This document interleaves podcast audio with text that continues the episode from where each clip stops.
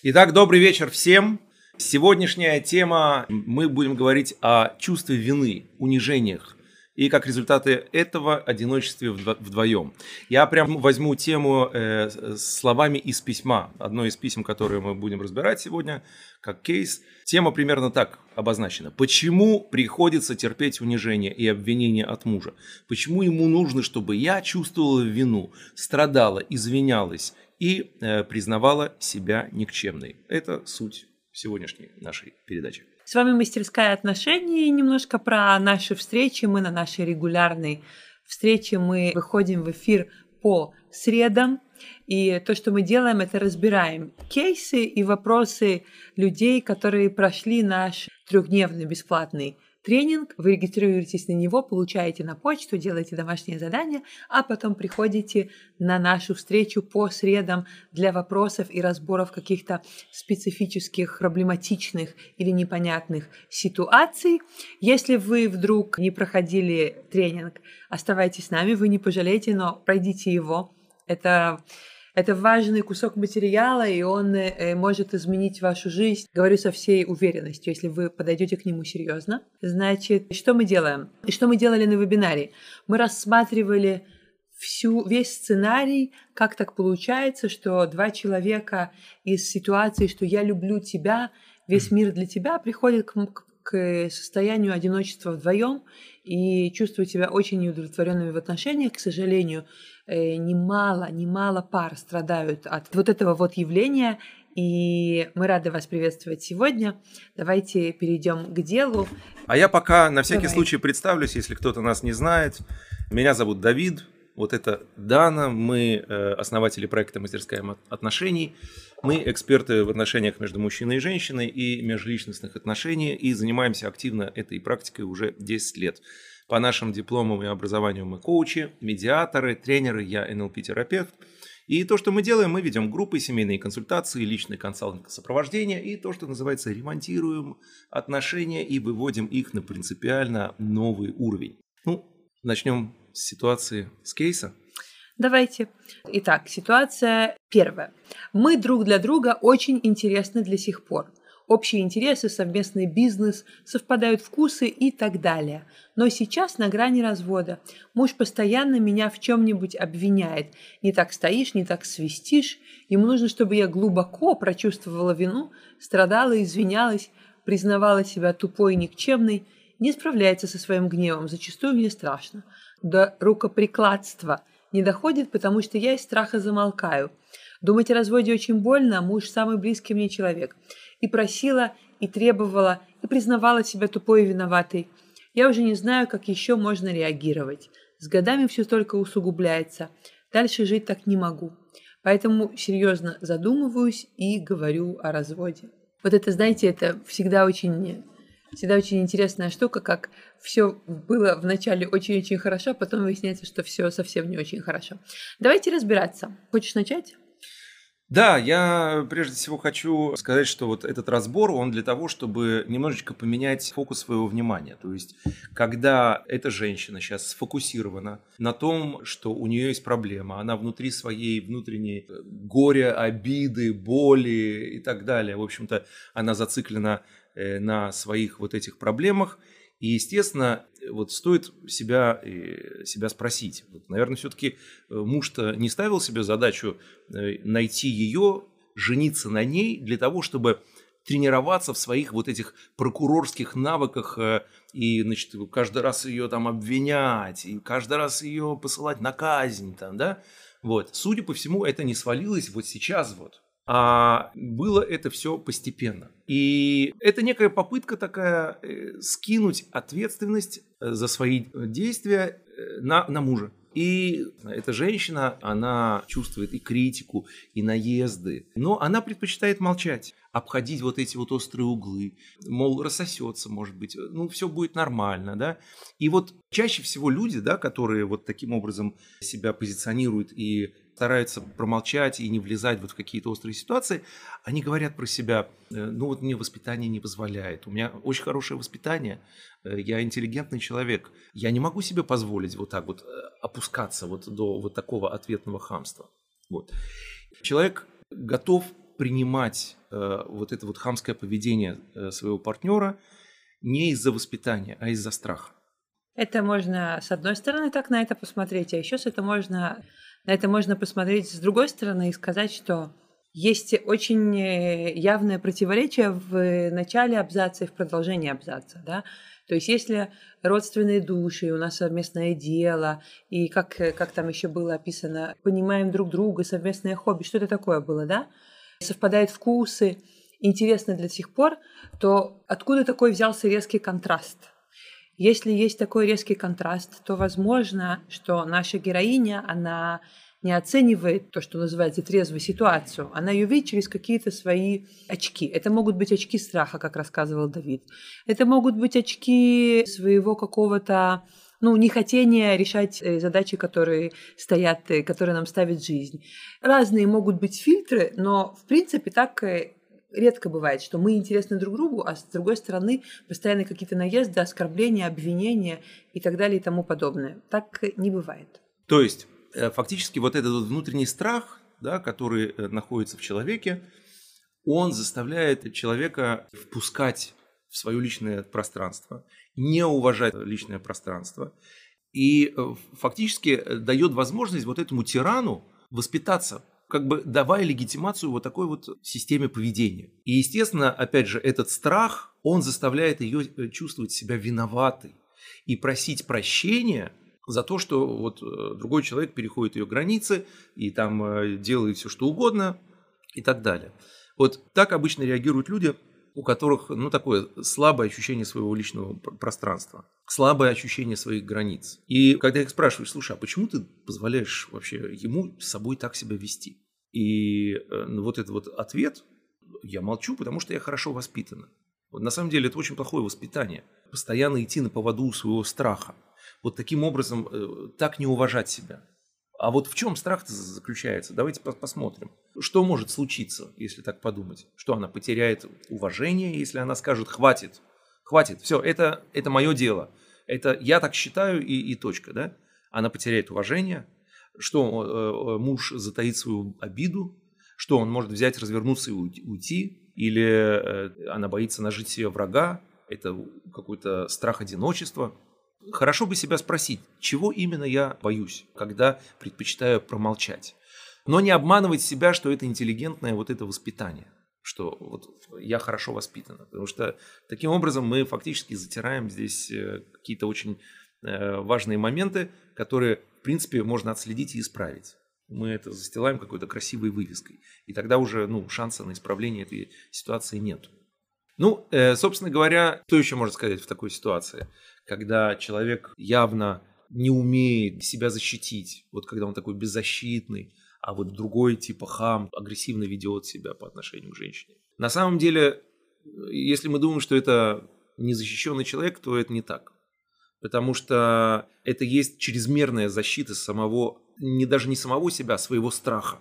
Но тем, что мы выстраиваем вот эту систему поведения мы видим, что эта стратегия, она плохо работает. Она работает абсолютно противоположно. То есть человек, когда замалчивает, когда вот так вот допускает вот такое поведение партнера, он в результате, вот по результатам, он усиливает вот этот страх, он усиливает, укореняет еще больше вот эту модель поведения, и, соответственно, этот страх еще больше человеку опустошает, он еще больше боится потерять своего партнера, и, соответственно, вот эта эмоциональная зависимость становится в разы больше. Естественно, что, что это заставляет, когда есть такая эмоциональная зависимость? Заставляет человека, вот эту женщину, да, как бы идти еще больше с протянутой рукой, унижаться, просить прощения за его хамство и насилие на своей личной территории. Ну, вообще, да, то есть, э, э, когда слушаешь такое, кажется нелогичным. А вот э, мы так очень часто делаем. И вот здесь вот очень важно понять, что стратегия унижения, вот такая, ради выравнивания как бы ситуации, она абсолютно противоположным образом работает. И что от этого происходит? Где ее уверенность вообще? Где ее ощущение, что она э, э, значимая какая-то и уникальная для своего мужа? Это все уходит куда-то глубоко под плинтус, да? И, соответственно, и в ее глазах, и в его глазах ее значимость еще больше уменьшается. Вот такая ситуация. То нечего дополнительно комментировать, потому что наша героиня, она, она жалуется на мужа. То есть она считает его виновным в том, что происходит.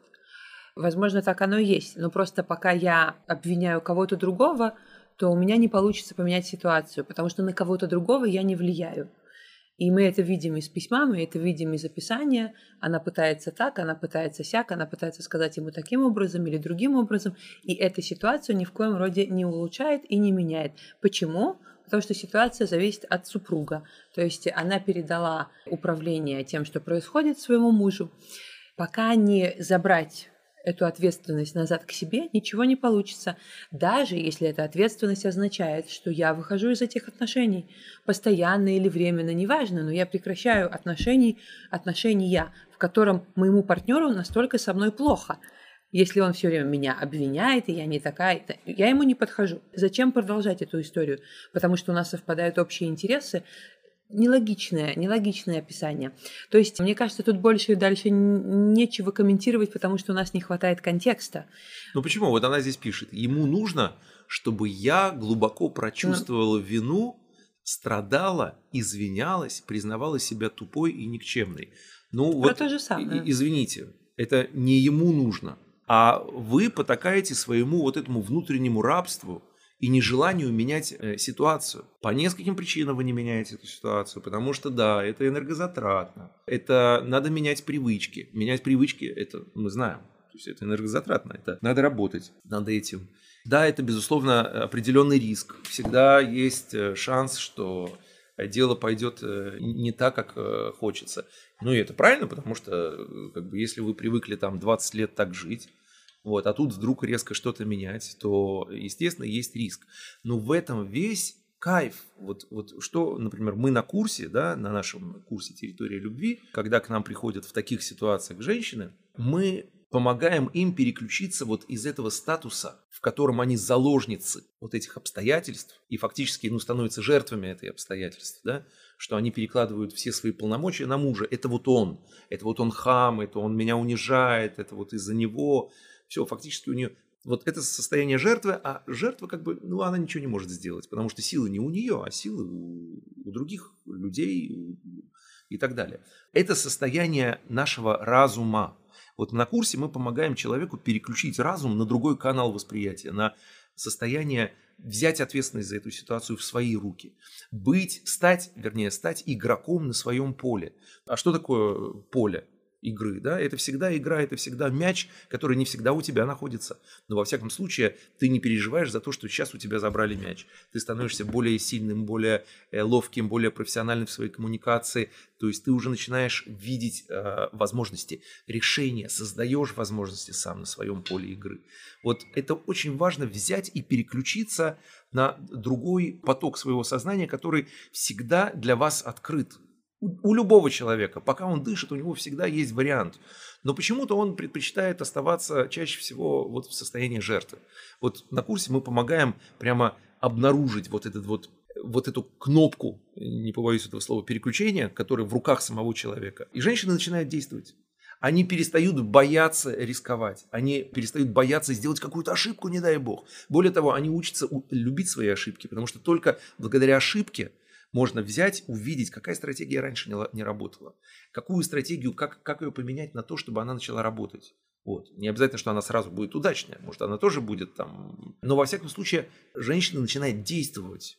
И плюс вот состояние, когда есть обратная связь от нас, и вот таким образом они очень быстро начинают приобретать вот эту внутреннюю силу и выходить вот из-под этой эмоциональной, психической зависимости – психологической зависимости и так далее, на абсолютно другую форму, фазу, как говорится. У нас есть вопросы. Анна спрашивает, что выходит, если муж высказывает недовольство и женщина не в силах изменить, то вывод, что нужно завершать эти отношения. Конечно же нет, Анна. Вы как-то очень, э, как это сказать, грубо, категорично, э, категорично обобщили. Если вы слышали описание ситуации, то там муж не высказывает недовольство, а предъявляет претензию к абсолютно каждому шагу, действию и высказыванию. Это уже не называется высказывание недовольства. Так как написано письмо, так как написано это обращение, муж постоянно дает вот такую обратную связь, что ему с, с этой женщиной плохо, она не такая, она неправильная, она глупая, она и так далее и тому подобное. Если ситуация такая, то зачем быть в этих отношениях? Если ситуация на самом деле такая. Поэтому я и сказала, что немножко сложно дальше разбирать нам больше, чем мы уже проговорили, потому что нет контекста. Контекст очень важный. То, что происходит между этими людьми, на самом деле очень важно. Анна говорит, имела в виду именно конкретную ситуацию. Анна, вот так, как она сформулирована, эта конкретная ситуация, и так, как эта женщина ее описывает, возможно, выход. Завершать эти отношения. Потому что два человека в них страдают. Муж страдает от того, что у него такая ужасная жена, а жена страдает, потому что она не чувствует себя такой ужасной. Зачем, зачем им продолжать дальше э, быть вместе? Если у этих людей есть желание что-то поменять в своих отношениях, это уже другой контекст. Если у одного из этих людей есть желание что-то поменять, это уже другой контекст. А так как сформулировано письмо, два человека очень сильно страдают. Ну, нету такого, нет такой заповеди страдать, как говорят в нашей стране. А по поводу, еще два слова по поводу этой ситуации, вот этой вот э, милой женщине хочется сказать. Друзья, вы все сюда попали, ну или большая из вас часть попали, потому что пришли или захотели пройти наш вебинар который состоит из трех частей. Вот мы его специально, очень тщательно строили, очень тщательно прорабатывали так, чтобы дать вам возможность бесплатную специально, да, чтобы, потому что не у всех есть возможность приходить на платные программы, не всегда из-за денег, иногда из-за времени, но у вас есть возможность дома в любое удобное для вас время взять и даже вот такую вот ситуацию, казалось бы, очень серьезную, попробовать с ней что-то сделать, потому что первый день вебинара направлен на то, на наше автоматическое восприятие. Вот у Давид про это много только что говорил.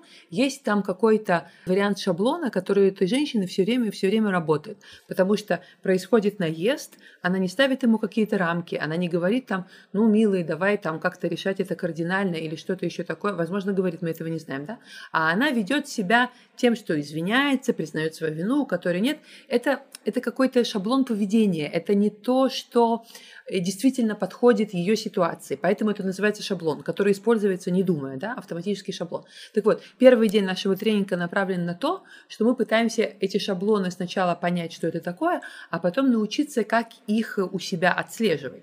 Второй день направлен на то, как их брать и искоренять. И третий день подводит итог. Поэтому э, не ленитесь, дорогие, займитесь делом, и присылайте нам домашние задания, мы будем вам помогать, мы будем разбирать, и мы будем решать эти ситуации вместе. И, кстати говоря, я хочу привести пример. Э, вот э, так через э, одну из таких программ пришла к нам через YouTube. Женщина зашла к нам на процесс, умница, бизнес-вумен, прекрасно умеет общаться, но вот ее 30-летнем опыте отношений был полный провал она говорит, а я не знаю вообще, я правильно думаю, неправильно думаю, правильно говорю, неправильно.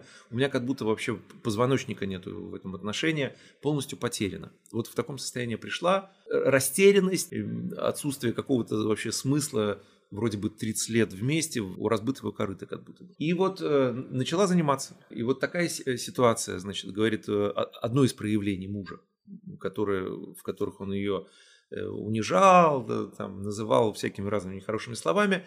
Иногда, когда они выходили в какие-нибудь гости вместе, муж начинал при всех смеяться над ней. Подкалывать. Подкалывать, э, смеяться, всякая какая-то неуместная такая сатира, которая ее вообще опускала. Ну, ладно, когда в четырех стенах их дома там это ее выбивало вообще.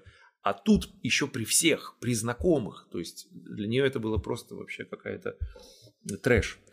И вот мы проработали, мы взяли вот эту, вот эту ситуацию, проработали этот шаблон поведения, мы ей дали обратную связь и показали, как он у нее работает, и сказали, что то, как она реагирует вот на эти штуки, на эту, в эту ситуацию, это не она, это просто вот определенный шаблон поведения, который к ней прилип, и она считает, что вот, вот это она. Когда она увидела как бы со стороны, она сказала, неужели я так поступаю? Я больше не буду этим пользоваться. А как можно по-другому? И мы предложили ей э, другую стратегию. Раньше, чем муж начнет там, ее подкалывать, чтобы она начала сама себя подкалывать еще больше и доводила это до абсурда. Ну, есть у э, известного психолога Михаила Литвака такая книга, называется «Психологическое айкидо». Возвращать да, то, что тебе э, присылают, но только ну, вот в абсурдном виде, преувеличенном в десятки раз. И буквально за неделю муж просто поменялся в глазах. Вот, то есть у него что-то перевернулось.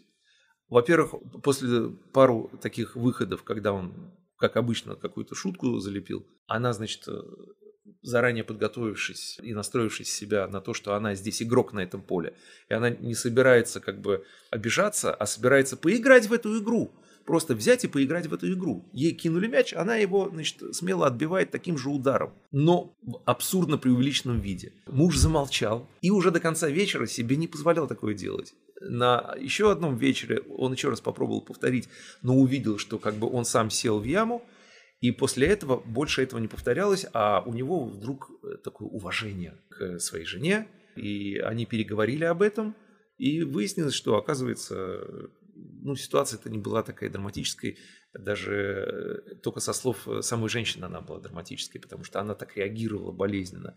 На самом деле муж просто хотел там повеселить всех, не желал никакого зла, но когда она ему четко сказала, послушай, дорогой, я тебя очень уважаю, но просто имея в виду, что мне это не нравится. Она смело один раз, первый раз за 30 лет это ему сказала. Не ходила, не дулась, не обижалась, не там э, ждала, что наконец-то он сам догадается, что за ерунда вообще то, что он делает. А вот просто сказала ему, плюс сделала. Все. Этот, этот, этот момент закончился у них. Ну, это так для примера. Есть у нас еще один кейс. Я прочитаю, тоже немножко похожий. Давид подобрал сегодня нам, да? По поводу чувства вины. Вот, я зачитаю, и мы будем разбирать отдельные формулировки из истории. На выкупе невесты он сказал, что если я сейчас не выйду за него замуж, он развернется и уйдет, а я останусь незамужней. О как. Так до сих пор. Все годы говорит, что я без него пропаду. Ну, первый раз получилось. Ласковых слов не говорит, комплименты не делает, нет близости уже несколько месяцев. Но каждый вечер выливает весь негатив с работы и просит совета, что делать. Я боевая подруга. За собой слежу, нравлюсь мужчинам моложе себя, а муж безразличен к моим стараниям хорошо выглядеть. Постоянные упреки, и даже если что-то натворили его дети, за каждую их плохую оценку, за разборки между собой. Продолжается хамство, не вижу выхода, кроме развода. Одиночество это еще слабо сказано, на рабство похоже. Может, выходы есть, но разговоры не получаются, только хуже становится. Устала подстраиваться, не быть собой, боюсь остаться одной. Да, я до сих пор люблю его, мне больно и страшно его потерять, но биться об его скорлупу больше не могу, ибо чувствую, что энергии и сил больше нет. За этот почти год я постаралась сделать все, что могла в борьбе за нас, несмотря на все его слова, через обиду, через свою гордость. Мне кажется, что вот ключевое предложение в этом письме – это устала подстраиваться, не быть собой, боюсь остаться одной. Понимаете, какая здесь взаимосвязь, да? Потому что подстраиваться и не быть собой не нужно. Вот в том смысле, как это описано. Конечно же, два человека в отношениях как-то подстраиваются, но для этого они не перестают быть собой. Точно так же и с, и с отношениями. Это, это не называется не быть собой. Но наша героиня, она здесь не ошибается. Она имеет в виду то, что она имеет в виду. Почему она так ведет себя? Потому что она боится остаться одной. То есть все, что она делает, она делает из страха. А из страха любви не получается. Угу. Получается еще больше страха. Ну вот э, смотрите, на самом деле есть разные люди, да? Э, есть люди, которые уверены в себе, сильные, уважающие себя. Есть люди, так называемые, беззащитные, да?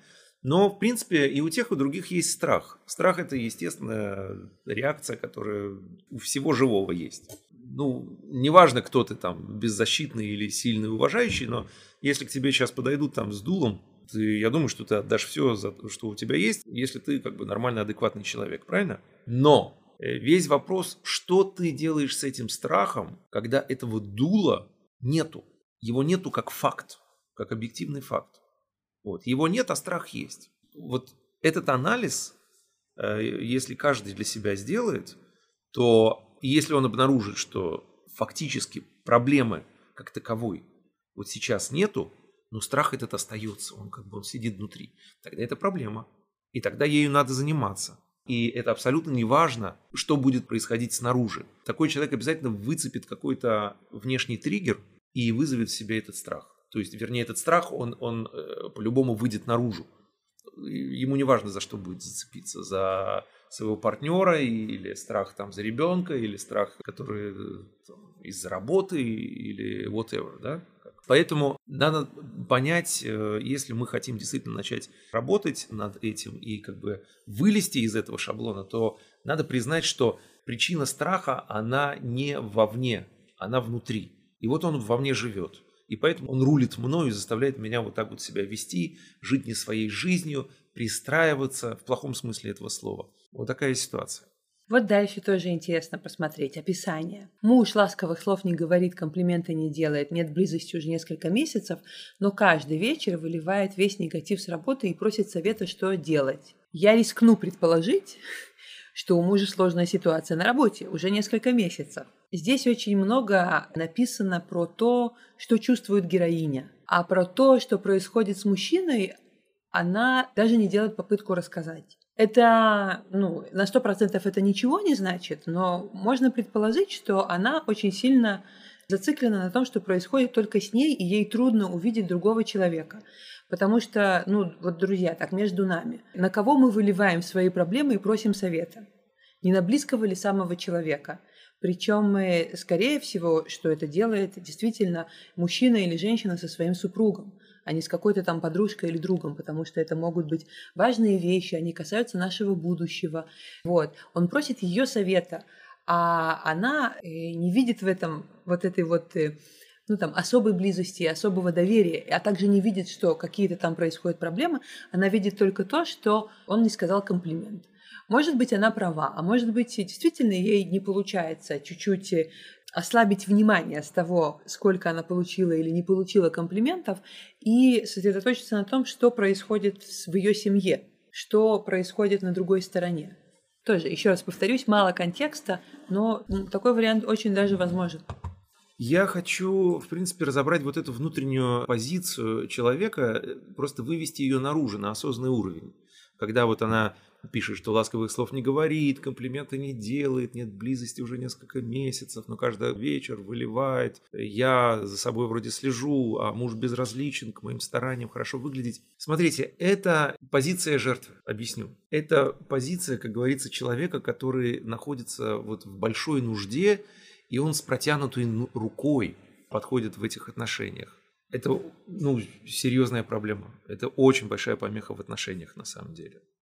Потому что она общается не со своим партнером, а со своим образом этого партнера в своей голове.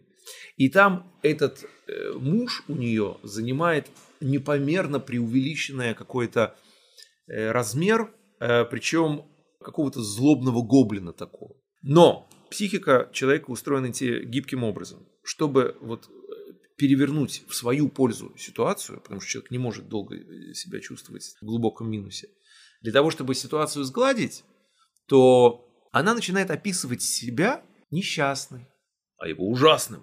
И таким образом вот ее какие-то косяки в поведении, ее шаблоны, она как будто бы стирает от самой себя же. И тогда она не видит причин, почему вот такая ситуация происходит. А если она не видит причин, у нее нет шансов исправить эту ситуацию. И таким образом, когда она себе объясняет, вот почему она бедная несчастная, а муж такой вообще ужасный и страшный человек, вот, она фактически вот увековечивает э, эту ситуацию без шанса к какого-либо исправлению. Ну, естественно, такие люди говорят, ну, я уже все попробовала. А, ну вот, собственно говоря, э, вот она и пишет. Не вижу выхода. Кроме развода. Кроме развода. Одиночество – это еще слабо сказано. На рабство похоже. О, конечно.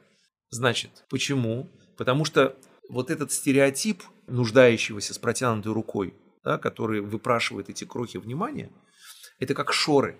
Они ей закрывают ее какие-то неправильные стратегии в отношениях. И поэтому для нее эта проблема становится ну, нерешаема, потому что э, корня она не видит. Она не видит, что корень находится в ней самой. И поэтому проблема становится вообще неисправима. То есть ей-то кажется, что она уже все, что возможно, сделала. Хотя по факту она просто ну, с завидным упорством давила на одну и ту же стратегию, на одну и ту же кнопку. Естественно, она получает один и тот же результат. Ну, как бы странно, да, э, давить и делать э, одно и то же действие и ожидать другого результата. И, соответственно, она говорит, ну что ж, я давила, давила, все, я уже устала. Я так понимаю, что действительно там за 10-20 лет это может опустошить вообще человека полностью. И, естественно, для нее единственный выход, а она видит, она видит только раз, развод. То есть, иными словами, э, можно это сказать так. Либо я делаю то, что привыкла, вот давлю на эту кнопку, либо развод, либо никак, ничего не делаю. Вот, вот, собственно говоря, либо черное, либо белое. И эти люди, они вот, вот таким образом себя сами кидают в эти ловушки своего автоматизма и закрывают себе возможность на исправление вообще полностью. Давайте сейчас уйдем от частного к общему, да.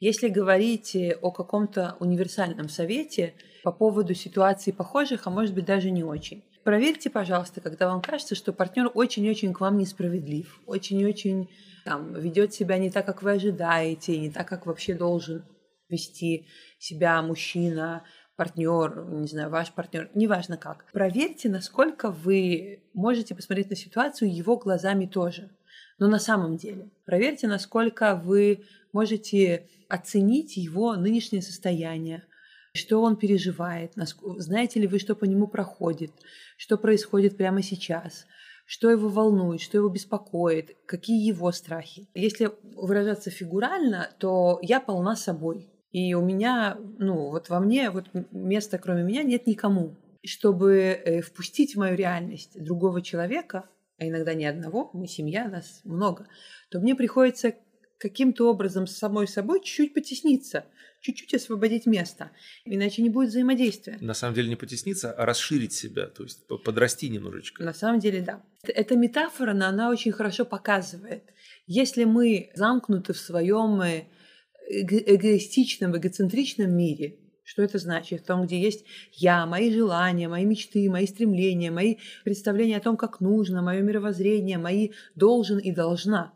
Вот если я с этим всем прихожу в отношения и стою на, на этом всем, не меняясь, не становясь более гибкой, не становясь более понятной, у нас ничего не получится. Мы будем два, люди притягиваются по подобию свойств, чтобы вы даже не сомневались, мы будем два таких похожих человека, оба которых полны сами собой, и которые чуть-чуть там бодаются друг с другом, ну и в лучшем случае, в лучшем случае, они налаживают какой-то бартер.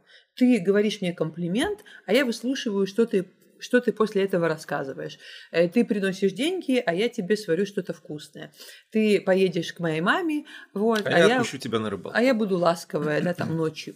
Это в лучшем случае. Но если мы стремимся к тому, что мы называем отношения, любовь, родственной душой, есть множество прекрасных эпитетов, которые, конечно, заезжены и ужасно с ними идет спекуляция, но тем не менее, мы все равно на них реагируем, мы все равно к ним стремимся. Так вот, они намного более глубокие, и они не означают, что я вот как такой камушек полный сама собой э, приду и меня где-то там расцелуют и там будут на подушечке носить. Такого не бывает. Это всегда означает какое-то взаимодействие взаимодействие, какое-то притирание, где-то уступка, где-то компромисс, где-то я становлюсь шире, и я э, воспринимаю другого человека таким, какой он есть. Где-то у меня не получается, он это делает. И это такая безумно интересная, безумно красивая совместная работа. И если вам кажется, что это именно того, что вам не хватает, но вы ждете, чтобы ваш партнер начал с этим, э, этого тоже не будет. Начать всегда нужно вам. Начать всегда нужно тому человеку, который про это сейчас слышит или думает, или читает, и считает, что это важно и необходимо, значит, его время пришло. Кроме того, влиять он может только на себя. Да, я хочу просто дополнить, что э, действительно, вот я сейчас провел на с начала недели уже несколько таких крупных консультаций с женщинами. И вот я вам хочу сказать про то, э, насколько зацикленность на самой себе, она закрывает возможности ситуацию поменять. Вот приходят женщины, вот говорят, все уже, больше не могу. Там не один год э, там, боролась, э, вначале все начиналось хорошо, потом началось недопонимание, потом борьба, потом разочарование, усталость, опустошение и страх э, вот сейчас вот, что вот все это скоро закончится. И вот я вижу, что человек зациклен на себе. Почему? Потому что когда человек зациклен на себе, он не может поставить себя на место другого человека хотя бы чуть-чуть. А если не может поставить, значит э, нету понимания, нету совместного чувства. А там интересные вещи происходят на самом деле очень многих. Вот там, когда э, за рубеж 40 где-то плюс-минус они переваливают, ну, до или чуть после, у их мужей, у очень многих, вот сейчас вот в последней консультации было 4 или 5 вот случаев, когда у мужей э, наступает переоценка ценности. Психологи это называют там, кризис среднего возраста, но на самом деле у мужчины начинается вторая жизнь, но, но не сразу.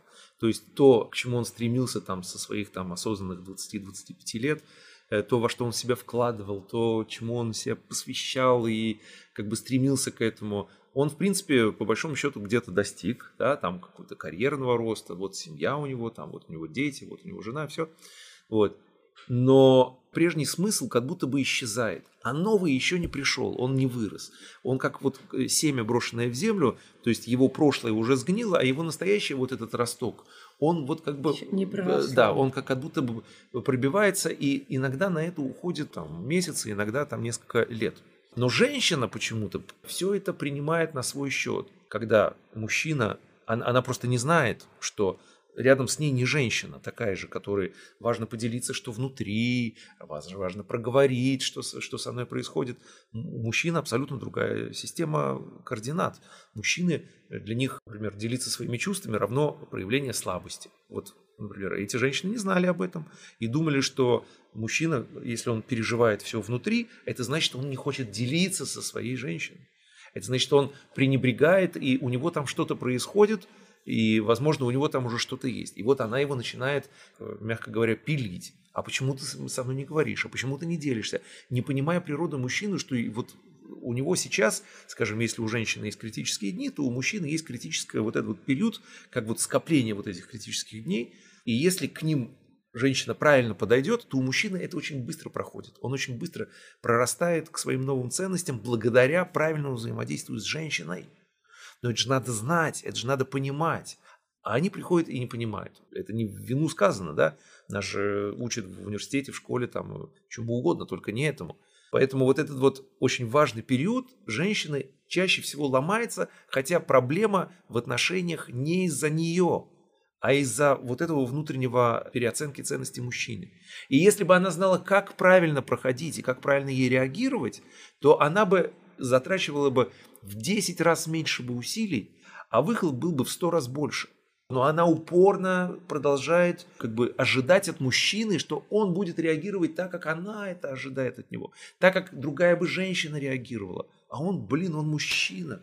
Почему? Мало, это, да. это еще не самое плохое. Она еще начинает обижаться, она начинает вспоминать все его грехи, она начинает, берет для себя такую, такую установку, что, наверное, он меня не любит, наверное, я ему не нужна, и, наверное, вся эта история, вся наша семья, весь наш брак – это какая-то глупая ошибка, и начинает себе находить свидетельства, псевдосвидетельства, если мы хотим, мы, конечно же, найдем их в большом количестве, э, которые подтверждают эту замечательную версию. Гипотезу, да. Гипотезу, да. Начиная с момента знакомства, заканчивая там, э, кто сколько выпил и кому улыбался на свадьбе, свадьбе и так далее и тому подобное. То есть, когда у одного из партнеров, ты, кстати, сказал мужчины, но это может быть точно так же и женщина, это не, не совсем гендерное. Ну, допустим, да, мужчина. Ну, мужчина просто внутри это все переживает, поэтому ты не понимаешь, что там внутри происходит до тех пор, пока ты не поймешь вот саму как бы суть, не изучишь законы этой природы. Очень часто и, к сожалению, бывает так, что муж, допустим, зашел в этот период, там с собой сам переколбасился, там какие-то там для себя, может быть, принял решения, какие-то ждет сейчас изменений, хочет в своей жизни наладить и так далее. И он из этого выныривает уже в некотором смысле обновленным и готовым к дальнейшему взаимодействию, а уже взаимодействовать не с кем. Ну, потому что уже женщина там того. уже там, да, там все разрушила, там сожгла и пеплом посыпала. Да, да, да, да, потому что все эти усилия, попытки там достучаться, да, как э, со всеми инструментами пыток, и там и агрессивно, и манипуляциями, там э, как-то достучаться до своего мужчины. Естественно, за это время он закрывается, он чувствует это как заувалированную или открытую агрессию, он закрывается, открытость уходит, доверие уходит, все уходит, и когда действительно вот этот вот э, период заканчивается, да, действительно, там уже все тяжело, все плохо, доверие потеряно, и восстанавливать его очень тяжело.